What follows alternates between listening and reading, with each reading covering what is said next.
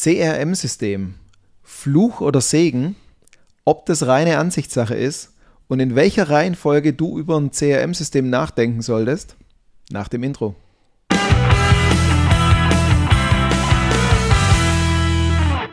Sascha, du als ehemaliger Vertriebler im Maschinenbau, CRM-System, Fluch oder Segen? Nein, also nein. Nein. Fluch oder Segen, nein. Äh. Herzlichen Dank fürs Zuhören. Ich freue mich auf die nächste Folge. Dankeschön. Natürlich ist es ein Segen. Also na, lass uns mal das wirklich anschauen. Allerdings mit einem Haken dran. Mhm. Ein CRM-System ist kein Segen, nur weil du eins hast. Ja. Also nicht deswegen nein. Ja. War dir schon klar, natürlich. ähm, genau das wollte ich damit ausdrücken. Also es ist, wenn du es nicht richtig nutzt und wenn du ein CRM-System einfach nur hast, weil du ja irgendwo deine Kundendaten ablegen musst, na, dann ist für deine Vertriebler wahrscheinlich eher ein Fluch, weil niemand findet vom anderen was, niemand weiß, wie, wie jemand anderes was abgelegt hat. Du als Führungskraft kannst auch gar nicht drauf gucken, weil jeder benutzt es irgendwie anders und dann ist es de facto ein Fluch, muss man ganz klar so Aus sagen. Aus Sicht des Vertrieblers. Aus Sicht des Vertrieblers, ja. genau. Und auch aus Sicht, des, äh, aus Sicht der Führungskraft, weil wenn du mit dem CRM und, und so wie es befüllt wird nichts anfangen kannst, dann kannst du dir auch nichts rausholen, dann ist es auch für die Führungskraft. Vielleicht glaubst du aber, dass du was rausholen kannst. Also das ist ja schon mal die ja, erste Frage, was ja. willst du damit erreichen? Wie immer, ja. Mann! Ähm, wenn du als Führungskraft, Geschäftsführer, Vertriebsleiter, wie auch immer, so ein CRM-System einführst, weil du sagst, ich kann da gewisse Berichte rausziehen. Ja. Und ich kann dann auch kontrollieren, ob gewisse Tools innerhalb von dem dem CRM-System genutzt werden, ja oder nein. Und ich habe ein gewisses Aktivitäten-Tracking und da sind vielleicht noch ein paar Fristen drauf, wo ich dann einfach gucken kann, arbeiten es die Leute ab. Dann hast du für dich ja erstmal Nutzen geschaffen und ganz oft kriegst du das Feedback, ist ein Riesenfluch, weil es mich im Alltag nervt. Ja, aber warum? Also weißt du, das wäre die nächste Frage nach dem, mhm. was willst du mit erreichen, würde sagen, warum nervt es dich? Warum ist es für dich ein Fluch? Ist es einfach, weil du als Vertriebler jetzt plötzlich mit einer Systematik umgehen musst, die dir die dir einerseits so ein bisschen vorgibt, was als nächstes zu tun ist und du kannst nicht ganz frei entscheiden sozusagen. So, oh, heute mache ich mal äh, rosa Röckchen und Ballerinas. Nee, weil du musst heute zum Kunden, du hast nämlich vier Kundentermine oder, ne, sondern ich glaube, das ist der eine Punkt. Und der andere Punkt ist, dass es oftmals auch wirklich übertrieben wird. Also, weißt mhm. du, trag jedes Ding ein, mach das, mach das, mach das und noch eine fünfte Automation und noch ein siebter Haken und noch was.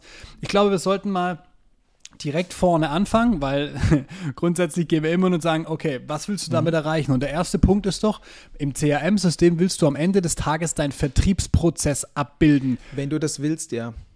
Was wäre die andere Möglichkeit? Es nicht zu tun. ja, aber das wäre. Nee, du, du gehst jetzt schon quasi davon aus, dass ich das will. Also, ja. ich unterstelle jetzt mal, dass viele gar nicht darüber nachdenken, dass der Workflow da drin abgebildet werden muss. Okay. Weil was ich ganz oft feststelle, ist, dass der Aufbau dieses CRM-Systems nicht dem Vertriebsprozess entspricht. Wobei oft der Vertriebsprozess dann nicht sauber ist, dann kann man nicht sauber hinterlegen und jeder macht sowieso ein bisschen, was er, was er will. Aber ich glaube, an dem Vertriebsprozess-Thema, ähm, das ist eine der übergeordnetsten Fragen beim Thema CRM. Weil für mich stellt sich immer nur eine einzige Frage bei jedem Tool. Hilft mir das im Alltag? Unterstützt mich das? Macht mir das das Leben leicht? Ja oder nein? So. Ja. Und wenn da ein Ja steht, ja. arbeite ich effizienter, besser, ich werde unterstützt, mir bringt das was. Nein, es nervt, ich muss es auch noch tun, ich verstehe gar nicht das Warum dahinter, ich vergesse ja. die Hälfte davon, weil äh, muss ich eh noch so nebenher machen und ja. trage ich vielleicht im Nachgang ein, weil ich weiß, sonst nervt mich der Chef wieder. Verstehe ich. So, und wenn das die Hauptfrage ist, und das ist auch die Reihenfolge, die wir da am reinbringen, kriegt im ersten Schritt eure Markterfolgsstrategie auf die Reihe, wie will ich an den Markt und Erfolg machen, übersetzt das jetzt in einen sauberen Prozess, wie ich das erfolgreich machen will. Ja. Und dann leite ich daraus im Endeffekt mein Pflichtenheft ab für das CRM-System, weil ich sage, die Infos müssen rein, dieser Workflow muss abgebildet werden, ja. diese Reports will ich als Führungskraft, um dann steuern zu können. Und dann kommen wir so ganz langsam weg vom Fluch hin zum Segen.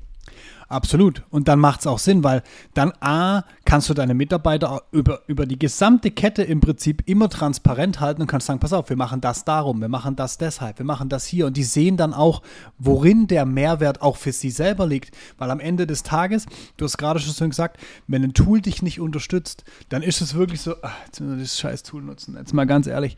Und wenn das CRM-System aber so aufgebaut ist, dass es dich zum Beispiel regelmäßig an Dinge erinnert, dass es dir vielleicht auch ähm, ich sag mal, Eintragungen abnimmt, weil automatisch durch eine Angebotserstellung wird automatisch ein Follow-up in zwei Tagen gelegt und du musst nicht nochmal dran denken, sag mal, wann muss ich jetzt nochmal diesen Kunden anrufen? Weißt du, und das sind so kleine Automatismen, die du dann da hinterlegen kannst, die dich wirklich im Alltag unterstützen. Zusätzlich ist es aber auch für mich eine enorme Unterstützung, wenn ich einfach auf einen Kunden gehen kann, mhm. gucken kann, sagen wir, was haben wir das letzte Mal besprochen? Weißt du, nicht nur Gedächtnisprotokoll. Ach, das war der Herr Müller, das war der. Ah, ich glaube, der hat die Maschine gekriegt. Nein, ich kann reingehen und sagen, ach, mit dem Müller, Mensch, der war äh, beim Fußball in, bei Freiburg, hat das und das geguckt, hast gleich einen Aufhänger und dann, weißt du, so, solche Sachen trage ich da ein. Und Vor allem machst du den Vertriebsprozess transparent. Ja. Also was hilft es denn, wenn ich Rollen im Vertrieb definiere und sie nie wieder zur Sprache bringe und irgendwann mal einen Prozess definiere, ein Teammeeting einberufe, da eine Stunde drüber spreche, das Ding in die Ecke werfe und nie wieder nachhake und das im Alltag vor allem nicht auftaucht. Ja. Wenn ich diesen Vertriebsprozess, den Workflow im CRM-System hinterlegt habe, ja. dass auch in der Reihenfolge, wie ich im Vertrieb mit so einem Kunden umgehe, die Masken kommen. Weil ganz oft ja. hast du verschiedene Masken und dann springst du irgendwo hin und dein Kollege füllt was aus und du nicht. Und er sagt, hast du das wieder nicht ausgefüllt? Ich weiß gar nicht, dass die Maske nicht gibt. So, und jetzt haben wir unseren Vertriebsprozess auf fünf Stufen oder auf sieben Stufen getaktet, ja. wissen ganz genau, in welcher Stufe werden welche Daten gegebenenfalls ja. erhoben, wann wird ein Angebot rausgeschickt, wann nicht. Dann mache ich diesen Prozess erlebbar. Dann ja. wird er vereinheitlicht für alle. Wenn du ausfällst und ich deine Krankheitsvertretung übernehme oder deine Urlaubsvertretung, dann muss ich dich nicht fragen, wo steht Firma Müller-Meyer-Schulze, weil ich gucke da rein ja. und ich sehe, die stehen auf äh, Vertriebsstufe 3 oder 5.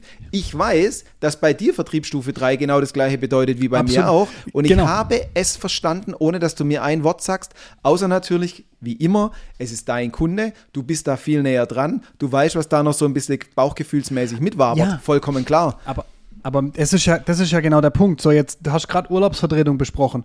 Ähm, du legst ja dann auch gewisse Projektentscheidungen nicht gerade in deinen Urlaub. Das heißt, mhm. dein Kollege, jetzt du in meinem Fall, äh, wärst ja dann plötzlich nicht mit einem Projekt äh, ähm, vertraut, wo du sagst, ja, das müssen wir morgen abschließen und der, ne, der hat ja die ganzen, ich sag mal, zwischenmenschlichen Informationen, der weiß, wie die Leute ticken und so. Na klar liegt es bei dem einzelnen Vertriebler, aber eine geschwinde Auskunft zu geben, hey, Herr Ströbel, wie steht der Stand gerade bei unserem Projekt? Und du kannst reingehen und sagen, ah, wisst ihr was, da ist dessen, dessen und Erklärung, so, zack, und du hast eine Info rausgegeben. Du kannst auch schon reingucken, um eine Info an die Führungskraft zu geben. Und das sind einfach so kleine Dinge, die es dann im Alltag für alle gleich machen, transparent machen die dann die Unterstützung haben. Und an dem Punkt, wo du vorher gesagt hast, wir teilen die, den Prozess im Prinzip in diese sieben, fünf, drei, vier, neun Phasen ein. Du was, was an dem Punkt ganz wichtig ist, ihr müsst schauen in eurem CRM-System, und das ist das, was du mit Lasten Pflichtenheft gemeint hast, dass ihr gerade auch so Dokumentationen, also sei es ein Qualifizierungssheet, sei es eine Bestands, Bestand, äh, Bedarfsanalyse, dass das nicht in einem separaten Dokument irgendwo verlinkt wird, sondern dass ihr das wirklich im CRM-System abbilden könnt, in einer Art Formular oder in einer Art To-Do, dass wirklich die Informationen in diesem System sind, weil das ist nämlich dann das, was es nachher am Ende auch zu einem Fluch macht, dann ist von da der Link darüber und von da geht der Link da und dann sagt, ah, der Kollege, aber ich habe das Sheet gar nicht ausgefüllt, ich habe gar nicht gewusst, dass es das gibt. Und wenn ihr das alles in dem System abbilden könnt, dann habt ihr wirklich, dann habt ihr einen Segen. Dann hast du einen Segen, dann kommst du als Führungskraft auch dahin zu sagen, ich unterstütze meine Mitarbeiter so strukturiert, ähm, dass es keine, keinen äh, keine Widerworte geben kann im Sinne, da hat sich einer was ausgedacht und es funktioniert nicht gescheit. Ja. Jetzt kann mir der Prozess nicht gefallen. Ja. Aber das Ding ist einmal sauber hinterlegt. Ja. Und jetzt holst du einen neuen Mitarbeiter rein und der findet sich zurecht. Dem erklärst du das nicht nur einmal und du lässt ihn dann im dunklen Wald stehen, sondern der kann sich da entlang hangeln. So, und jetzt kommen wir, weil im ersten Moment denkt man, ja, neuer Mitarbeiter, so oft kommt es nicht, kommt aber trotzdem.